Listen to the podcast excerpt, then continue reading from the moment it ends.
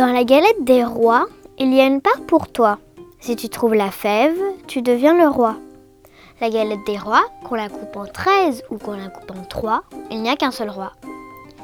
Quand la galette des rois a désigné son roi, le roi choisit sa reine et après tout le monde boit. La galette des rois de Pierre Ruot.